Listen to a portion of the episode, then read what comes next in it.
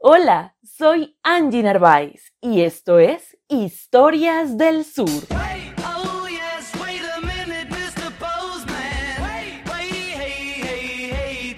Oh.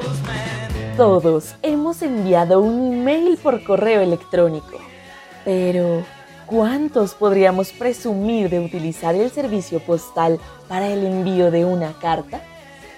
Quizá solo nuestros padres o abuelos pueden dar cuenta de su práctica e historia. Una historia que tiene registro en Egipto en el 2400 a.C., cuando el servicio de mensajería era utilizado por los faraones para enviar decretos por todo su territorio. La pieza de correo más antigua que ha sobrevivido también es egipcia, del 255 a.C. De esa misma época son los primeros sobres, hechos de materiales como tela, pieles de animales, material vegetal o finas láminas de arcilla horneadas.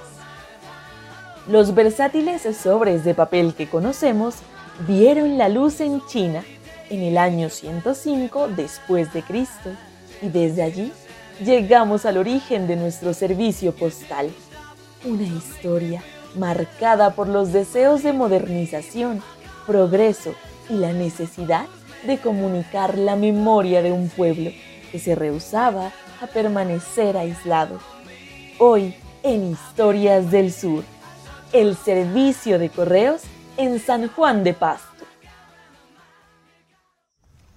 La historia de las comunicaciones en Colombia se remonta al siglo XVIII, cuando José Pizarro, entonces virrey de la Nueva Granada, inauguró en 1750 un sistema oficial de correos, denominados carreras, entre Quito, Santa Fe y Cartagena. El servicio era reglamentado por el gobierno de entonces y para tales propósitos se creó en 1762 la Superintendencia de Correos, la cual diseñaba los portes y fijaba su valor. Siguiendo la historia del libro del manguaré a la fibra óptica, para finales del siglo XVIII, el servicio de correos en la Nueva Granada contaba con una administración principal en Santa Fe y 19 oficinas a lo largo del territorio. Después de la independencia, el nuevo gobierno estableció la Administración General de Correos, la cual firmó contratos postales con otros países e inició un proceso de interconexión interna con los principales centros urbanos del país, Medellín, Cali, Popayán, Santa Marta, entre otras. El Anuario de Servicios Postales Telegráficos de 1875 menciona que para mediados del siglo XIX, las oficinas de correos contaban con más de 11.000 kilómetros y siete líneas principales que se conectaban por todo el país. Sus nombres eran la del Atlántico, del Pacífico, del Sur, la del Norte, del Noroeste, de Occidente, la de Honda y la del territorio de San Martín. Durante el siglo XIX, las rutas del sistema oficial de correos funcionaban como un circuito vial que se conectaba de norte a sur, facilitando la entrega postal. En cada una de las capitales y ciudades importantes se contaba con estafetas principales y subalternas, las cuales se encargaban del buen funcionamiento del correo. Para finales del siglo XIX, la ciudad de San Juan de Pasto se encontraba vinculada a la línea del sur, que abarcaba el tramo entre Bogotá y Tulcán, pasando por Túquerres, Ipiales y Tumaco. Según las disposiciones legales del Correo Nacional de 1874, Pasto contaba con una estafeta de correos subalterna, que se comunicaba a la estafeta principal de Popayán, además de estafetas de segundo orden que funcionaban en tiendas y habitaciones.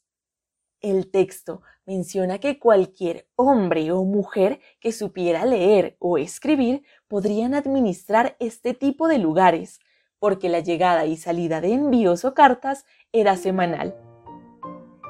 Está consignado en las disposiciones de correos de 1875 que la salida de encomiendas a la ciudad de Pasto eran los domingos a las 11 y 30 am y la llegada a las 12 y 30 am. El valor por encomienda era de 20 a 100 centavos, dependiendo de los kilómetros recorridos por el transportador. Según la coreografía de Pasto de Alejandro Santander, para inicios del siglo XIX, la oficina de correos ocupaba una pieza de la casa perteneciente al distrito y se arrendaba por 48 pesos anuales. El administrador era el señor Manuel Buchelli Valencia, con un sueldo anual de 720 pesos, y tenía de ayudante al señor Aniceto Barrera, con un sueldo de 360 pesos.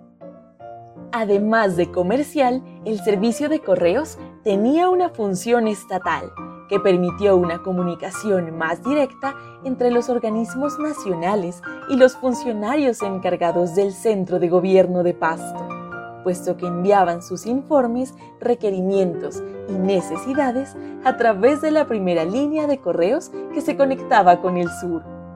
Sin embargo, la topografía nariñense dificultaba el traslado de cartas y encomiendas.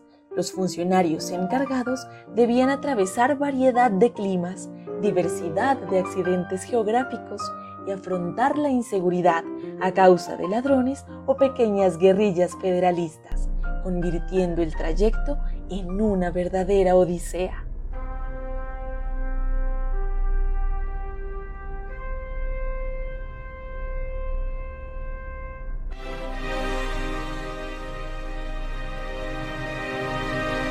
Con la llegada del telégrafo de la mano de Cipriano de Mosquera en 1847, el sistema de correos parecía que tenía sus días contados.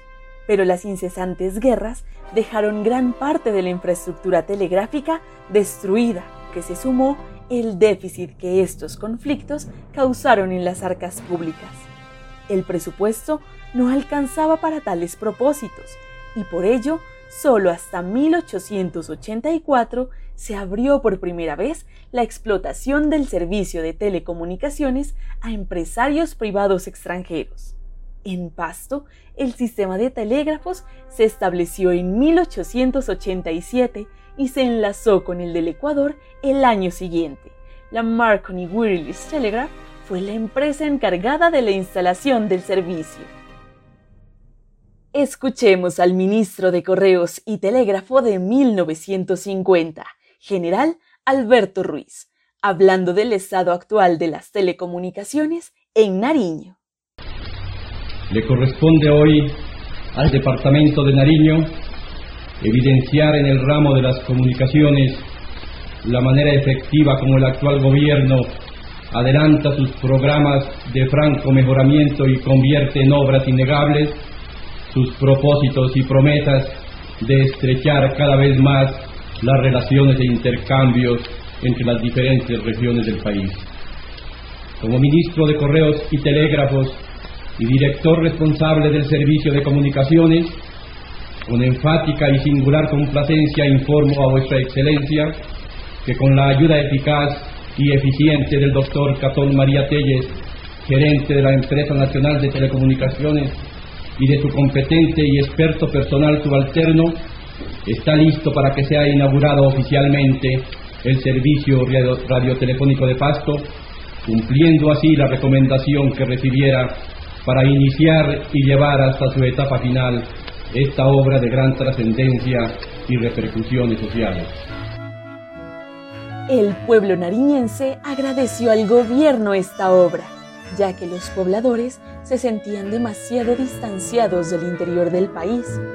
El señor presidente notó que el departamento estaba siendo afectado por el precario sistema de comunicaciones, razón por la cual impulsó la realización de infraestructura vial y eléctrica durante todo el año de 1950.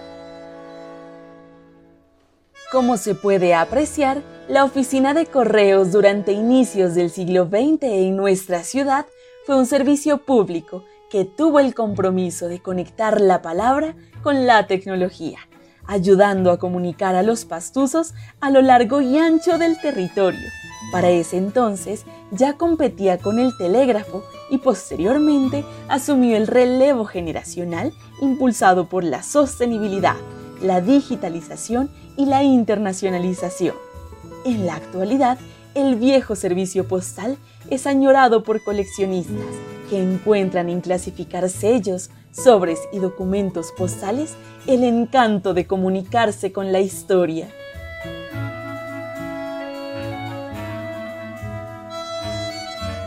Si les gustan en nuestras historias, compartan y recomienden en nuestros capítulos y no se olviden de calificarnos en Spotify. La investigación estuvo a cargo de María Rosa Jojoa y Andrés Vallejo. El guion fue escrito por María Rosa Jojoa. Soy Angie Narváez y nos escuchamos en el próximo episodio. Hasta la próxima.